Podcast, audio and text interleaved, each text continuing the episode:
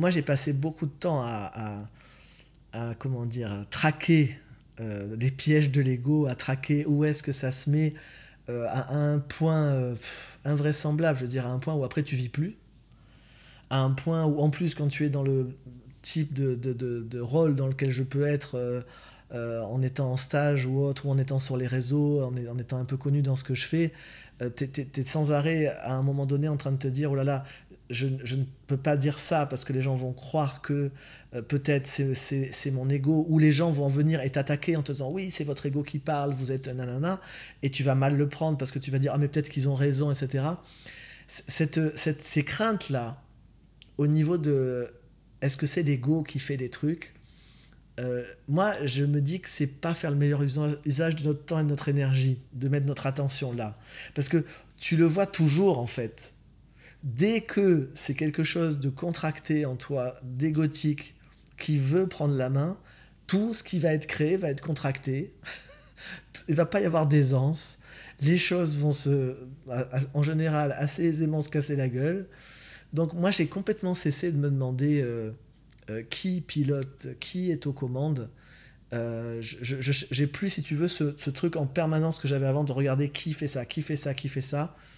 Euh, avec une forme de crainte de me dire putain peut-être je suis en train de me faire avoir par une part de moi que j'ai pas vue qui est subrepticement passée derrière qui est un self-like qui se fait passer pour le soi mais qui n'est pas le soi.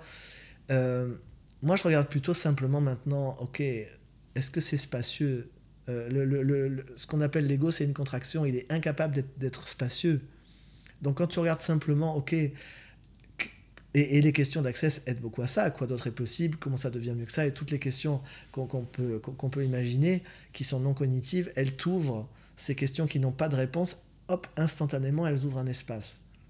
L'ego, obligatoirement, veut quelque chose. Les parts de nous, parce que pour être plus précis, que l'ego, ça ne veut pas dire grand-chose au final, tout le monde en parle beaucoup, mais bon, c'est quoi? C'est des parts qui veulent contrôler à partir de la peur, euh, soit parce qu'elles veulent attraper quelque chose, elles sont en mode désir, soit parce qu'elles sont en mode euh, fuite, répulsion. Hein. Donc c'est toutes les dimensions de notre être qui euh, sont conditionnées et qui agissent à partir de pulsions contrôlantes sur la vie. Et dès que tu es dans le contrôle, tu ne peux rien créer. C'est aussi simple que ça. Donc de toute façon, quand tu, tu es dans une dimension contrôlante, tu ne vas jamais créer ta vie. Tu es incapable de pouvoir créer quoi que ce soit. Pour créer, il faut accepter le chaos. Donc c'est ça aussi, c'est que les questions ouvrent le chaos, si tu veux. Et habituellement, c'est tout ce que nous fuyons. Donc on a ces deux grandes dynamiques, encore une fois, on a stabilité et chaos. Pour que ça fonctionne, pour que la vie fonctionne, il faut assez de chaos pour la création et assez de stabilité pour que la création puisse s'épanouir. Trop de chaos, c'est la destruction de tout. Trop de stabilité, il n'y a plus rien qui naît. Donc il, faut, il faut les deux. Et évidemment que nous, on n'aime pas trop qu'il y ait de chaos quand on est en train de vivre ce qu'on aime bien vivre. On voudrait continuer à stabiliser ça, sauf qu'à force, ça va mourir si ça reste toujours pareil. Et euh, du coup, on a un petit peu de mal des fois à réouvrir le champ comme ça de quoi d'autre est possible, de comment ça devient mieux que ça. Euh, et puis en particulier, des fois, quand ça va, on se dit, mais pourquoi je demanderais comment ça devient mieux que ça? On va pas en vouloir toujours plus quand même. Enfin, je veux dire, ça va quoi. Pourquoi on demanderait comment ça devient mieux que ça ou quoi d'autre est possible alors que ça va? Mais, mais la vie fait ça. La vie n'arrête pas de croître et de. Et tu sais, en, bas de chez moi, en ce moment, j'ai un immense champ et donc ils changent les plantations chaque année. Là, cette année, ils ont mis un, immense champ de tabac. Et je suis émerveillé de voir ces, plantes dont je ne savais d'ailleurs pas l'origine qu'elles pouvaient pousser en Suisse. Moi, je croyais que c'était réservé aux pays très chauds, le tabac, bref. Et, c'est des pousses qui plantent une par une à la main dans un champ qui fait, je pense, un kilomètre de long sur 400 mètres de large. Donc tu imagines le temps que ça met à pousser. Et quand je vois tous ces bébés qui maintenant font plus d'un mètre vingt de haut, et je vois ça n'arrête pas de pousser. Et donc ça c'est très chaotique, la création c'est très chaotique, ça n'arrête pas de bouger.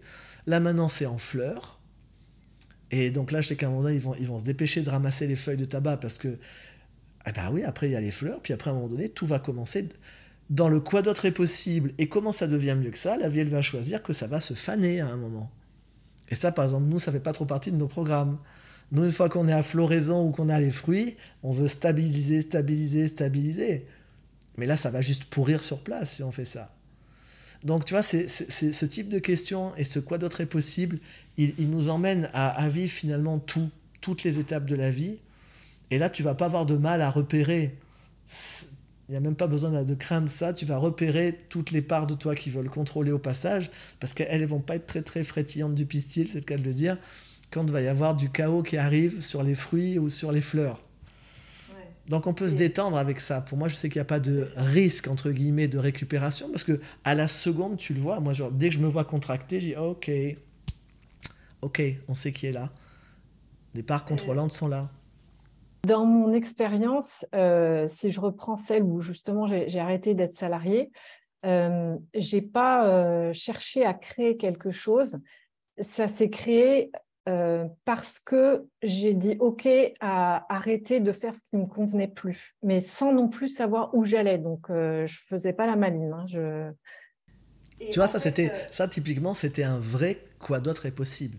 C'est-à-dire, tu savais pas où tu allais, mais tu savais que ça, c'est non. Donc, quoi d'autre est possible? Comment ça devient mieux ça? Tu as tout ouvert, c'est le saut dans le vide typique, parfait, où on ne sait pas où on va. Et justement, parce que tu ne sais pas où tu allais, tu as ouvert le champ qui permet que tu crées quelque chose d'autre dans ta vie, même si tu n'avais aucune conscience cognitive.